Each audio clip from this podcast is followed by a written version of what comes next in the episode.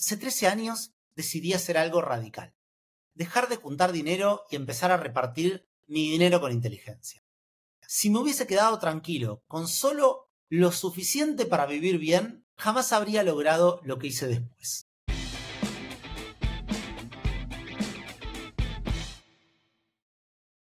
Bienvenidos a Los Aventureros, el podcast donde te cuento la historia de personas que cambiaron el mundo. Y en este capítulo vamos a hablar de un ensayo, va a ser un capítulo bien cortito porque vamos a hablar de este ensayo de Andrew Carnegie que se llama El Evangelio de la Riqueza, en inglés The Gospel of Wealth.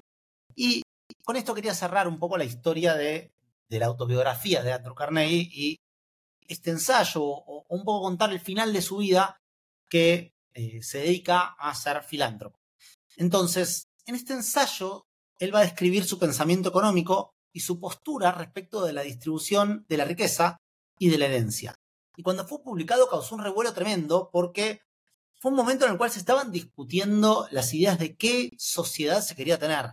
Estaban haciendo el comunismo, em, estábamos en la antesala de la revolución bolchevique y este ensayo hace gala o habla mucho de la importancia del capitalismo para poder progresar como el mundo. Pero era un ensayo muy complejo. Digamos que la forma de escribirlo de Carnegie es de hace 140 años más o menos. Entonces decidí hacerlo más simple, escribirlo más eh, orientado a cómo sería escrito en el día de hoy para que la gente lo entienda. Así que voy a compartir las ideas principales, lo que yo aprendí de este ensayo. Eh, espero que les sirva para pensar de una manera diferente la, forma de distribuir sus riquezas o lo que vayan acumulando durante sus vidas. Carnegie, recuerden, había venido bien de abajo, o sea, había nacido pobre, hasta sus veintipico de años había trabajado en todo tipo de trabajos y había ido creciendo un poco en base a su entusiasmo, su energía, a su espíritu emprendedor y de siempre querer avanzar en la vida. No le importaba absolutamente nada, él siempre quería avanzar, él siempre estaba dispuesto a trabajar de lo que fuera, las horas que fuera, porque él veía clave el trabajo para el progreso de su vida. Y Carnegie durante su vida va desarrollando esta idea de que hay que donar todo su dinero durante su vida. Legarle a, herederos el dinero que ganó en vida no tenía sentido. Querían donar toda la riqueza eh, y hacer que sus hijos de alguna manera se procuren su propia riqueza. De hecho, al día de hoy, la familia Carnegie o digamos sus descendientes, no siguen siendo una familia rica en el mundo. Este ensayo incluye una de sus citas más famosas que dice, el hombre que muere demasiado rico muere deshonrado. Recuerden, esto es una traducción y no literal, pero es la, digamos, la reinterpretación que hice yo de este ensayo. Eh, mantiene 100% de las ideas de él, pero de una manera mucho más simple. Hace 13 años decidí hacer algo radical dejar de juntar dinero y empezar a repartir mi dinero con inteligencia. Si me hubiese quedado tranquilo con solo lo suficiente para vivir bien, jamás habría logrado lo que hice después, que fue, obviamente, construir un imperio. Hoy en día, el gran desafío es cómo manejar la plata para que todos, ricos y pobres, estemos más conectados. La vida cambió un montón en los últimos siglos. Antes no había tanta diferencia entre lo que tenía un líder y lo que tenían sus seguidores. Ahora, mirás la mansión de un millonario y la casa de un trabajador y ves un mundo de diferencia. Pero esto no es algo malo, al contrario, es un signo de que avanzamos. Sin dinero, nadie puede ser mecenas y ayudar a otros. Los viejos tiempos no eran tan geniales. Hoy, un trabajador vive mejor que un granjero de antes. Y un granjero de hoy tiene más lujos que los terratenientes, aristócratas o reyes de aquellos tiempos. Claro, siempre hay roces entre jefes y empleados, entre los que tienen mucha plata y los que no.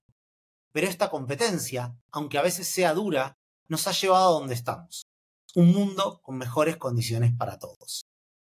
Sí, hay que adaptarse a los cambios, como la gran brecha entre ricos y pobres, y el hecho de que unos pocos manejen grandes fortunas pero estos cambios son necesarios para seguir avanzando. Los que quieren tirar abajo el sistema actual, como los socialistas o anarquistas, no entienden que están atacando los cimientos de nuestra civilización. Recuerden, esto no lo dice un aristócrata. No lo dice una persona que heredó toda su fortuna. Lo dice una persona que se ganó el dinero viniendo de abajo. Y que además no le interesa conservar la plata para él, le interesa donar absolutamente todo su dinero. Él, recuerden, ascendió a ser la persona más rica del mundo. A mí me parece una locura eso, la, historia de él y cómo llega a ser la persona más rica del mundo y quiere donarlo todo. Hoy día tenemos productos de calidad a precios bajos, cosas que antes eran impensables. Cada grupo social vive mejor que antes. Los trabajadores, los granjeros, los terratenientes, todos.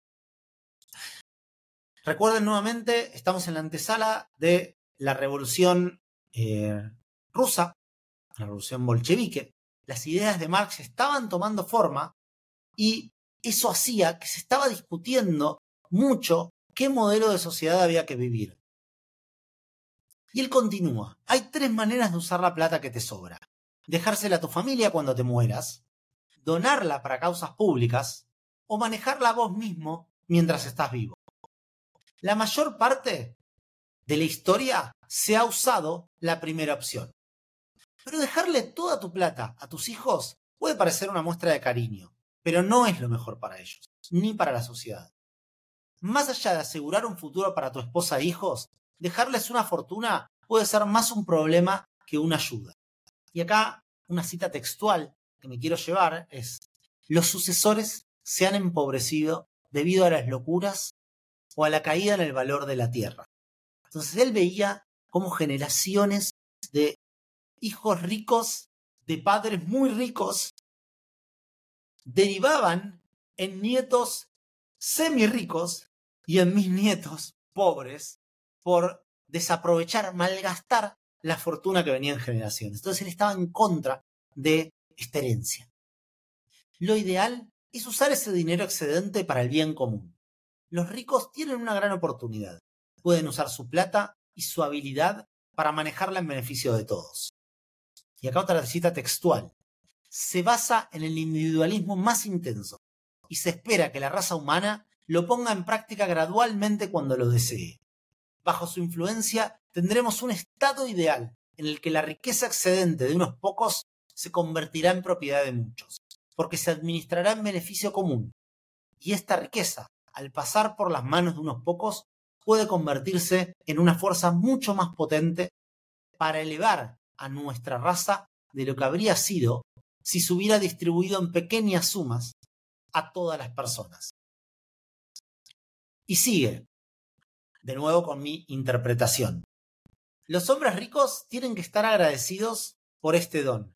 Tienen el poder de ocuparse durante sus vidas de administrar el dinero para que el pueblo obtenga un beneficio duradero y así dignificar sus propias vidas.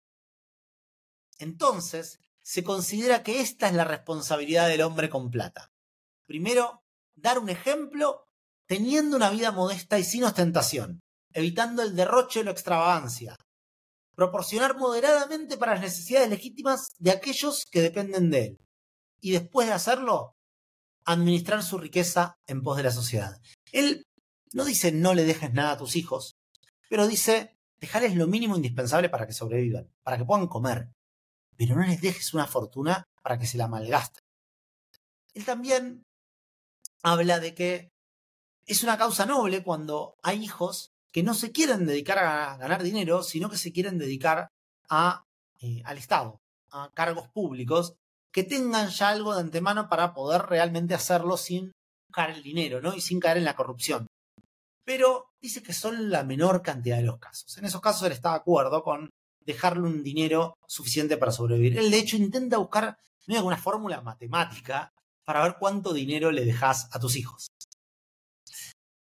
Y continúa, el rico se convierte así en un simple agente y fideicomisario de sus hermanos más pobres, poniendo a su servicio su sabiduría, experiencia y habilidad para administrar.